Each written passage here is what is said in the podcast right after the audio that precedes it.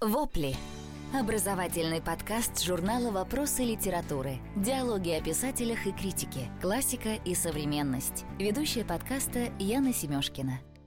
Друзья, привет! Мы продолжаем публиковать серию лекций, прочитанных в рамках школы писательского мастерства «Пишем на крыше». Записи этих лекций сделаны на диктофон и звучат как старое радио, за что мы приносим свои извинения. Но мы решили опубликовать их, несмотря на низкое качество записи. Дело в том, что значение этих лекций трудно переоценить. Каждая из них прочитана великим филологом и фиксирует слом культуры и языка. А еще на этих аудио хорошо слышна атмосфера нашей писательской школы, школы при журнале «Вопросы литературы». Это место, где случаются преображения и чудесные изменения. Сегодня лекцию читает Максим Крангаус, лингвист и доктор филологических наук. Максим Анисимович будет говорить о языковой норме и ее подвижности, а студенты будут внимательно слушать и задавать свои вопросы. Я буду рассказывать о литературном языке и норме. Зачем вообще об этом разговаривать? Ну, вроде бы всем в общих чертах все известно. Но э, эта тема сегодня чрезвычайно актуальна в том смысле, что она всплывает, может быть, не в виде такой жесткой э, дискуссии именно об этих словах или терминах, но в таком неявном виде она присутствует постоянно. Вообще, сегодня, если вы выйдете за пределы лингвистики, разговор о норме стал одним из важнейших. Норма как некий такой стол, за который часть нашего общества пытается цепляться, а часть, наоборот, пытается отказаться от понятия нормы ну, в очень разных областях. Я думаю, что эти споры, ну, все, все в них как-то участвуют. От языка о котором мы сегодня будем говорить, до моды, до не знаю, сексуальной ориентации, ну, до всего буквально, что является нормой, что не является, что является нарушением, что является оскорблением. Мы говорим о каких-то социальных нормах. Вот этот спор э, очень напряженно ведется сегодня, ну, я думаю, что всеми. Все в нем так или иначе участвуют. Язык. Казалось бы, такая незыблемая культурная ценность. И вместе с тем тоже за последние три, наверное, десятилетия с русским языком, и не только с русским, происходили какие-то странные преобразования. Ну, прежде всего связанные с расшатыванием нормы в разных смыслах. сегодня я попытаюсь уточнить, каких. Э, и с восприятием э, языка ну, как-то иначе с восприятием правильности языка, неправильности языка. Вообще говоря, в разных языках этот смысл передается по-разному. Если мы обратимся, скажем, к английскому языку, сегодня самому важному, то это называется стандартом. А по-русски литературный язык. Русский язык связывает это с литературой. Хотя, конечно, э, понятие литературный язык и язык литературы ну, никак не являются синонимом. А если мы возьмем сегодня язык сегодняшней литературы, то это не вполне литературный язык или вполне не литература. И это нормально в том смысле, что так почти с каждой книжки и происходит. Но если говорить об истории возникновения этого понятия литературный язык, то действительно оно связывалось с литературой, как с образцом. Соответственно, литературный язык – некий образцовый язык. Но, вообще говоря, это чрезвычайно важный исторический факт. Появление литературного языка, что для русского пространства, что для пространства арабского, немецкого. Это чрезвычайно важный факт, как правило, связанный с возникновением нации. В процессе объединения разных групп в один народ возникает необходимость в литературном языке, ну, в стандартах, в, э, проще говоря, в общем языке, который основывается на ряде похожих языков, которые принято называть диалектами, и вырабатывается некая, некий единый язык, иногда в качестве этого единого берется просто один из диалектов. Часто, но совершенно не обязательно, в качестве такого диалекта выбирается язык наиболее могущественного племени. А иногда это совершенно не э, главный в политическом смысле диалект, как, скажем, в Италии, а главный, может быть, главный в культурном смысле флорентийский э, диалект. И этот язык становится, литературный язык, становится обязательным для людей, играющим определенную роль в этом сложившемся новом народе, нации. И более того, владение этим языком становится обязательным для определенного круга людей. Ну, то есть, если ты крестьянин, то ты не обязан владеть литературным языком. А если ты делаешь какую-то карьеру при княжеском дворе, просто политическую карьеру, то ты обязан овладеть этим языком. Если мы уже перешагнем вот эти периоды складывания общего литературного языка, и посмотрим на более близкие к нам 18, 19, давайте 19 и 20 века, то мы увидим, как э, происходило оттачивание этого литературного языка. Ну, собственно, э, временем складывания русского литературного языка называют уже времена гораздо более поздние, чем, собственно, мгновение слияния, вот, э, слияния княжеств. Речь идет о периоде, ну, действительно, в 18-19 веках. И э, среди фигур, повлиявших на складывание литературного языка, называют прежде всего два имени. Э, Ломоносова и Пушкин. Ну, если Ломоносов был ученый, понятно, что он написал первую грамматику языка, ну, его роль более или менее понятна, то, конечно, встает вопрос, а Пушкин, что он сделал?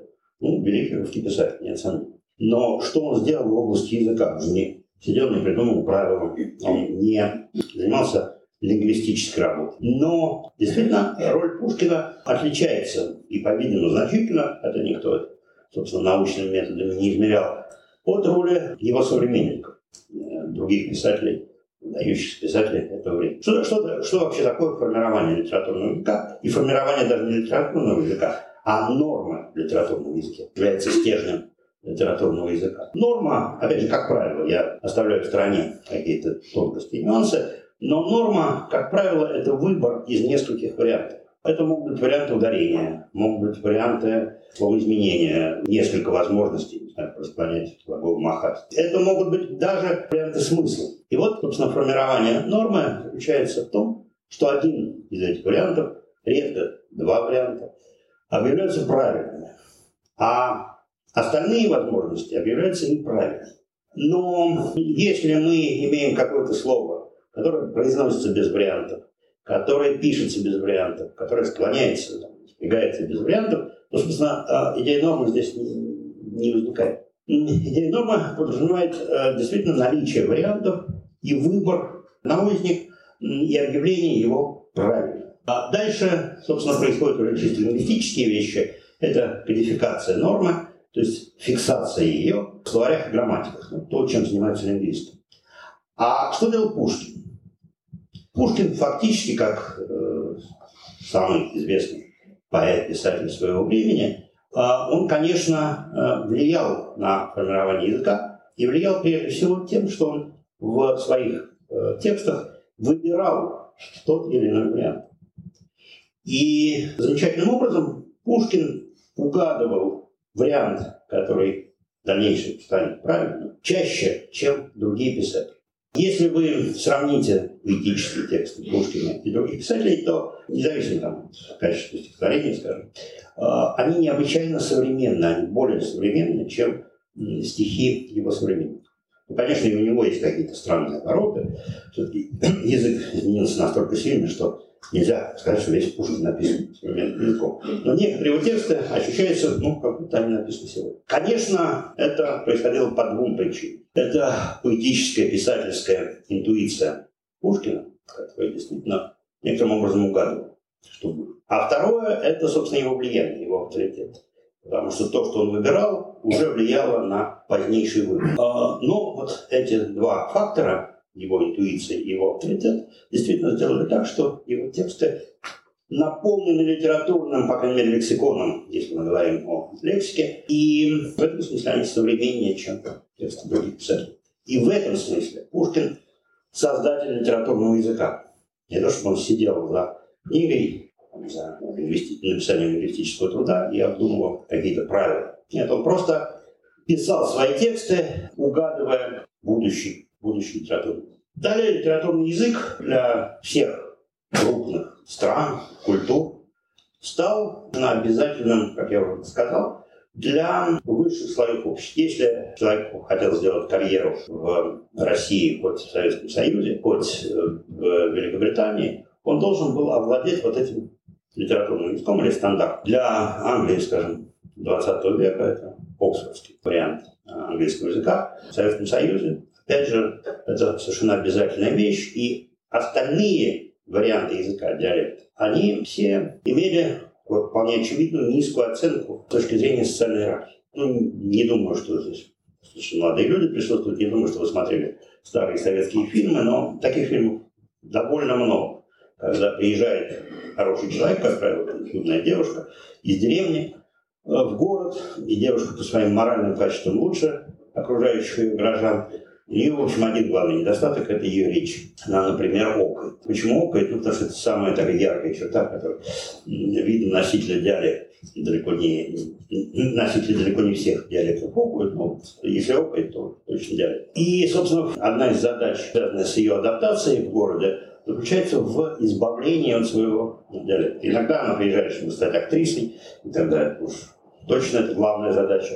Но в любом случае это одна из задач человека, ну, приехавшего в центр, потому что, конечно, центром является город, а не деревня. Это, вообще говоря, для 20 века, ну, для части для более ранних периодов, чрезвычайно важная вещь.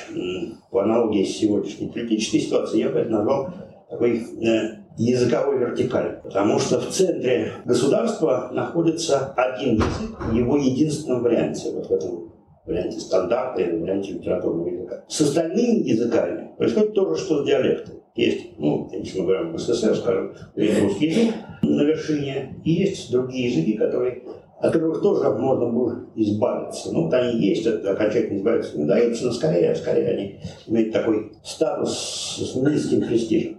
Как известно, тоже такие случаи, когда у детей северных народов, э, маленьких детей северных народов просто забирали и перевозили в интернаты, где учили э, да сразу на русском языке, то есть практически забывали родную речь. Только в СССР было. Э, то же самое происходило, скажем, в Австралии, когда детей аборигенов забирали, отвозили в интернаты, и они тоже учили английский язык и забывали родную речь. И это было совершенно нормально для того времени. Есть главный язык. А языке есть главный вариант. Это стандарт, это литературный язык. И диалекты тоже, но они существуют, уничтожить их окончательно не удается, да, никто за это не берется, но они имеют очень маленький социальный престиж. И если ты говоришь на диалекте, то ты э, не получишь определенной работы, и вообще над тобой будут смеяться. Ситуация радикально перевернулась в конце 20 века. Вообще началась такой переворот различных культурных и социальных иерархий. Это коснулось языка, э, в том смысле, что ну, подумали о том, что ценность представляет не только главный, самый мощный язык, но и другие языки, а внутри языка и другие варианты. Стало понятно, что собственно, важно быть не только носителем литературного языка, но, например, хорошо разговаривать на каких-то вариантах, ну, может быть, не диалектах, хотя диалект тоже хорошая вещь, ну, скажем, каких-то владеть разными социолектами, да, то есть в разной среде, говорить по-разному, попадая в некую среду, отказываться от литературного языка, а говорить на том варианте языка, который присущ этой среде.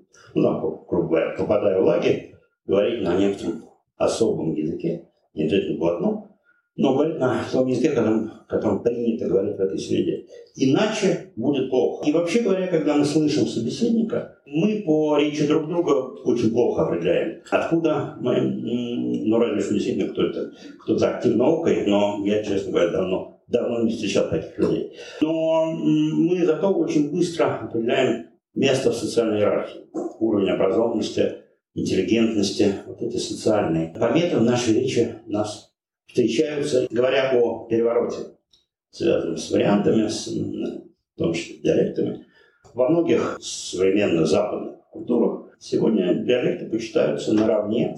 На чем основывается наше глубокое уважение к литературному языку, к стандарту, к норме. И насколько незыблемы эти понятия сегодня. Есть, наверное, два очень важных свойства, фактора, которые подкрепляют литературный язык, поддерживают его, поддерживают его авторитет.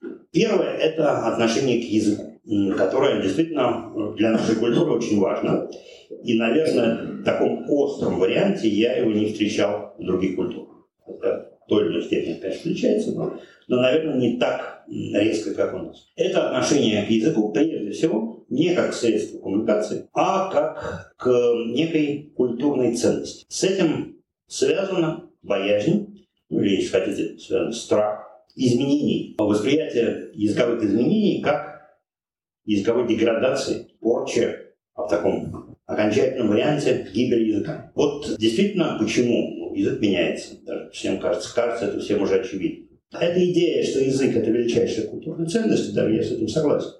Но литературный язык не должен меняться. Любое изменение литературного языка – это катастрофа, это разрушение культуры и так далее. Правда, жизнь показала, что это мнение, оно продолжает царить в нашем обществе, но оно не имеет никакого отношения к реальной практике. Потому что появление интернета привело к изменению нашего общения. Мы стали общаться в большей степени письменно, чем устно. Конечно, это повлияло на письменную речь очень просто. Если до интернет-эпохи люди писали крайне мало, а если писали, то к ним часто бывали представлены специальные люди, которые следили за их грамотностью, в школе учителя, в жизни корректоры редакторы. В новую эпоху все начали писать, как говорить, без человек, который бы говорил, ты здесь пропустил запятую, или ты здесь написал корову через а и мы увидели а, вот эту речь.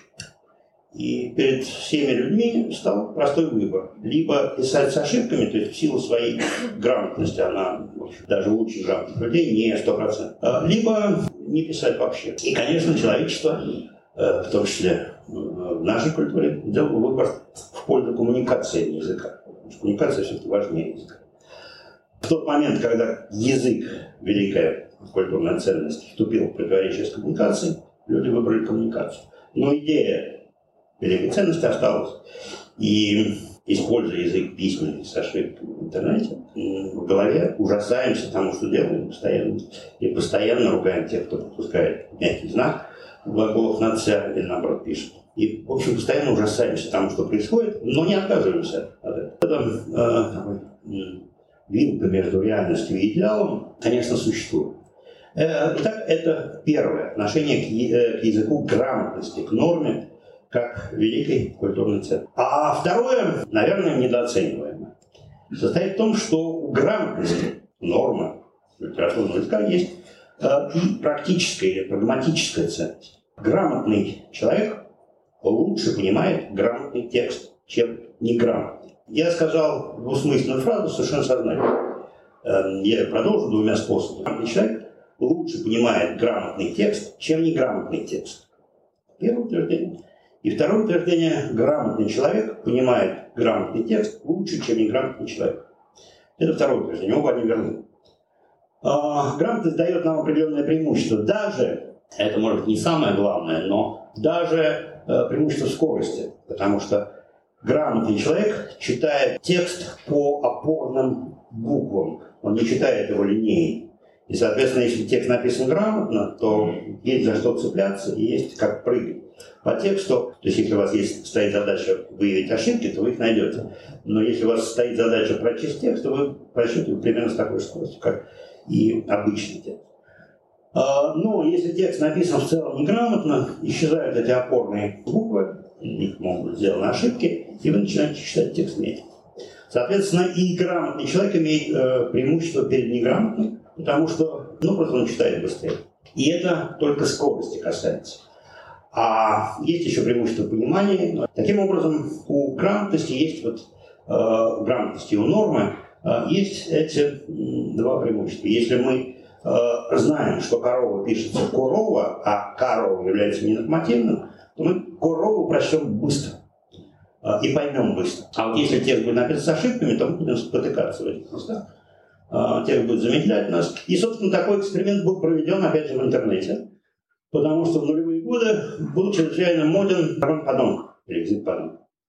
Ну, вот оказалось, что писать тексты э, целиком огромные и читать тексты слишком трудно. А, и хотя, наверное, эта мода испортила грамотность целому поколению, тому поколению, которое в это время училось читать, но, тем не менее, э, все-таки оказалось, что вот эта практическая ценность э, нормы, практическая ценность грамотности пересилили моду э, на контркультуру. Что происходит сегодня?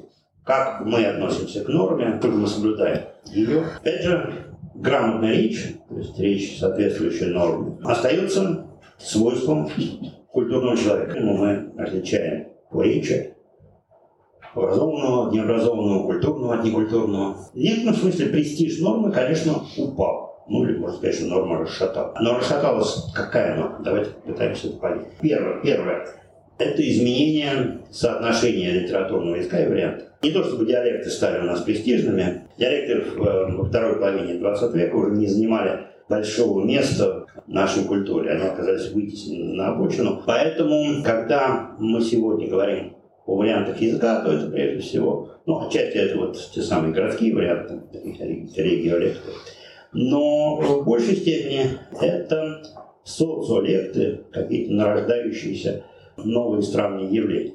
Почему я это говорю? Потому что действительно мы стали слышать нестандартную речь, в смысле термина стандарт, не литературную речь, настолько часто и, и, и сами использовать ее, что это перестало быть необычным, и, в общем, это какой-то даже какие-то моменты для каких-то слов, для каких-то э, слоев лексики, это даже модно. Это такой важная вещь. Опять же, это уникально. Конечно, такие периоды бывают. Только всплески моды на какие-то новые словечки. Но вот начиная с 90-х это стало постоянно. Второй фактор, который расшатал литературный язык, ну или, по крайней мере, расшатывает его, это, конечно, может быть, главный фактор э, появления интернета. Это слишком сложная тема, я не буду о ней говорить подробно, но я уже сказал, что изменил радикальным образом наше общение. Мы общаемся письменно. И это требует изменения как самого общения, так и письменной речи, потому что письменная речь в старом смысле, она не очень подходит для устного общения. Поэтому появились смайлики, которые оживляют письменную речь. Поэтому мы опускаем знаки препинания. Ну, в общем, мы начинаем работать с этой письменной речью, менять ее радикально. И, собственно, интернет стал средой, где говорить на литературном языке странно. Я уж не говорю о такой новой среде, как смс. Даже очень образованные люди все-таки не пишут смс э, полностью литературным языком, со всеми знаками препинания, со сложно подчиненными предложениями, с непричастными оборотами. Но это было бы, ну, может, вы найдете какого-нибудь такого человека, и этот человек великий, а, потому что он идет против Э, всего, а именно против удобства. Потому что, собственно, язык в смс язык в интернете, он, конечно, приспосабливался к этой новой коммуникативной среде и менялся. Таким образом, вот уже э, старое понятие литературного языка, оно здесь разрушено. Третий фактор я тоже упомянул, это, собственно, мода. Потому что действительно, опять же, этот фактор связан с интернетом, с появлением интернета. Но сегодня э, э, мода в языке всегда играла какую-то роль, всегда были модные молодежные словечки, что-то еще.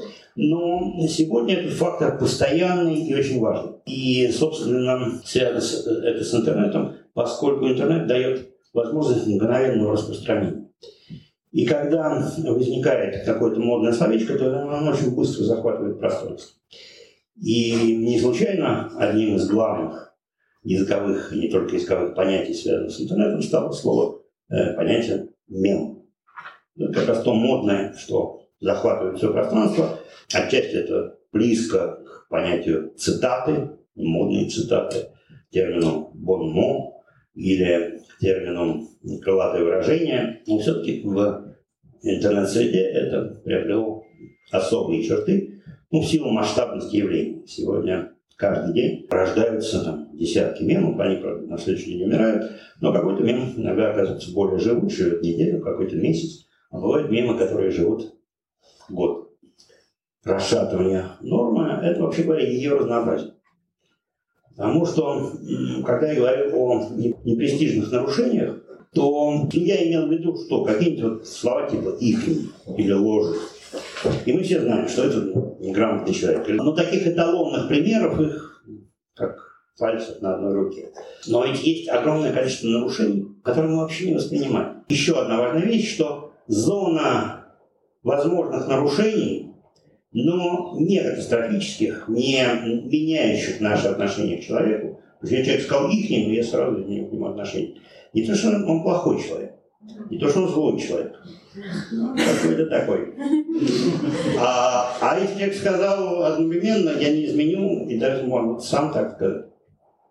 Вот э, это еще один фактор, который норму не то чтобы расшатывает, но следует и не такой важный. И последнее – это общее падение престижа нормы, которое тоже имеет место и которое связано тоже во многом с интернетом, тоже во многом с тем, что нам важнее коммуникация, чем проведение вот этой культурного обряда правильного говорения. Это, ну, как бы витает в воздухе идея, что если мне человек нравится, если он умный, то я прощу ему отклонение. Он что-то знает лучше меня, то я буду его слушать, даже если он мягкий знак забывает поставить, пишет не там, где надо, или также пишет, опять же, действительно не поправить. Вот э, это тоже, видимо, возникло в интернете, когда мы увидели, что многие вполне знающие люди допускают эти ошибки. Вот эту боль мы пережили через понятие называемых граммар нации, сторожей на границе нормы. Все-таки важно э, сказать и о том, зачем сегодня знать норму, если все эти факторы работают, и норма, норма теряет свой престиж. И надо ли отказываться от нее? Ну, ответ мой простой – нет, конечно. Тем более, если вы писатель. Казалось бы, зачем вам знать норму? Если мы говорим о литературной речи, о нормативной речи, сравниваем ее с ненормативной, то задам вам вопрос. Как по-вашему, какая из разновидностей более информативна? По какой речи мы больше узнаем о собеседнике? По плохой. Но по плохой это вы оценку даете. Я говорю, не нормативный, нормативный. Да, да, ну правы, конечно. По нелитературной. Потому что что нам сообщает литературная речь? Литературная речь сообщает, что собеседник ей овладел. Это тоже важно. Он прошел некий ценз. Он, условно говоря, относится, опять слово образованный здесь не очень подходит, но условно назовем его образованным. Но больше мы про него ничего не знаем. Дальше вот он говорит нам правильно литературного языке. А если он совершает ошибки, то, как правило, это ошибки информативные. И они сообщают нам что-то. Вот я уже говорил, что, скажем, ошибки в английской речи, отклонение от нормы, не ошибки, слово ошибки вообще неправильно. То есть другие использования других вариантов, объявленных неправильными.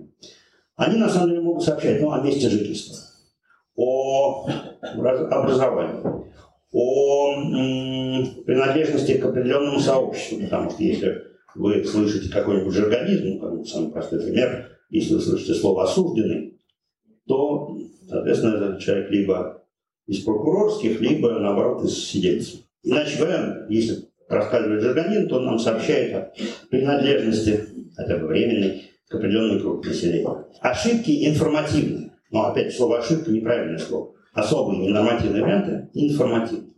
А, конечно, если пишете что-то, пишете прозу, например, если у вас хороший слух писательский, то вы своих персонажей наделяете разными типами речи, они говорят по-разному.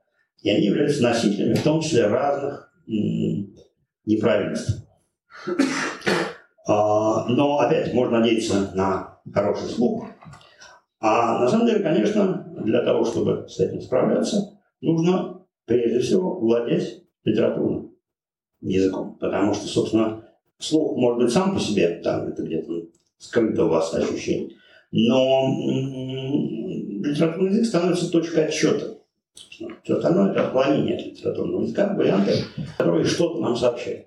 Знание литературного языка, оно, конечно, помогает вам делать не только на основе интуиции, которая может давать бой, а, но и на основе некоторого знания. И тогда характеристики персонажей будут более четкими, более яркими, более последовательными. Вот одно из самых ярких э, таких игр с языком для меня э, было в романе Евгения Водолазкина «Лавр», где возникла некоторая разновидность русского языка, который воспринимался абсолютно как такой язык древнерусский, при том, что специальных древнерусских слов в этом романе не было, в отличие от некоторых таких грубых стилизаций. Водолазкин – доктор филологических наук.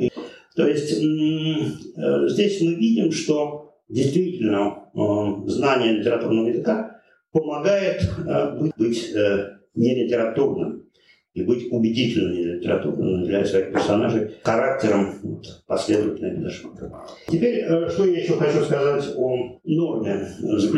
В то мы забываем две вещи, когда говорим о норме, когда говорим о норме в таком дидактическом ключе, как принято говорить в школе, в нашем обществе ведят подобные дискуссии. Во-первых, норма постоянно нарушается, и, собственно, об этом я все время говорю. И это интересно, и это создает очень интересный эффект, когда мы по речи человека получаем информацию не только ту, которую он нам сообщает непосредственно, но и о нем, которую то ли хочет нам сообщить, то ли не хочет, но мы ее получаем из анализируя его. И второе, что очень важно, что нормы меняются. Говорящих, которые начинают изменять норме, изменять, в смысле, говорить ненормативно, и тем самым изменяют саму норму. В русском языке это довольно болезненный процесс, опять же, исходя из того, что я говорил, и из отношения к языку как высшей культурной ценности. Но тем не менее это все равно происходит. И мелкий пример, где курить дарить, вам привел постоянный процесс. Ну и который тоже всех интересует, мне, по крайней мере, часто задают, поправляю ли я других людей. Я, конечно, никогда не поправляю других людей, ну, разве что там с близкими друзьями могу это как-то обыграть. Но вообще, вот, какова цель людей, которые поправляют? Ну, кроме, кроме различий характера. Характеров, потому что ну, кто-то с активной жизненной позицией управляет, кто-то пассивный, как я, тут не управляет. Но вообще, это ради чего? Ради улучшения общей грамотности. Вот это иллюзия. То есть я не, не то, что говорю, что никто не должен управлять. Нет, это дело каждого. Кто хочет управлять, кто не хочет не управлять. Думать, что вы улучшаете русский язык, русскую речь, управляя взрослого собеседника, на мой взгляд, это иллюзия. Потому что вы не, поправляете, вы не улучшаете речь, а наоборот усложняете общение конкретно с этим конкретным человеком. Потому что любая поправка, она создает напряжение. Фактически это делается в большинстве случаев, подавляющих, для того, чтобы установить некую иерархию для этого собеседника. Когда вы говорите, что надо ставить ударение там, вы поднимаете себя, человек вы немножко приспускаете его. Вы оказываетесь в чем-то лучше. Ну, не, не в смысле там, ума или знаний, но в смысле владения языком. И, собственно, на этом основана, как мне кажется, вот эта привычка поправлять. Другое дело, что как, бы, как, как бы с детьми. Но вот здесь я думаю, что действительно есть ситуации, когда мы можем поправлять особенно своих детей. Хотя и здесь такая правка не, не является, как мне кажется, лучшим механизмом, потому что если мы говорим о семейном общении, ну, когда мы постоянно общаемся, то лучшим механизмом является, конечно, создание образцов. То есть ребенок говорит так, как вы, если вы живете с ним. Ну, понятно, что там, например, взяли няню, а няня говорит неправильно, и тогда можно поправить ребенка. Но, в принципе, конечно, лучше просто говорить так, как вы считаете нужным, правильно, и тогда ребенок сам, сам научится это делать. Так что э, все-таки для поправок, я думаю, существует особая территория, это школа, семья, а вне поправок, ну, это вот, опять же, зависит от человека, от жизненной позиции, от активности и прочее. Но никакой ценности, в смысле улучшения качества речи вообще, с этим не связано. Спасибо.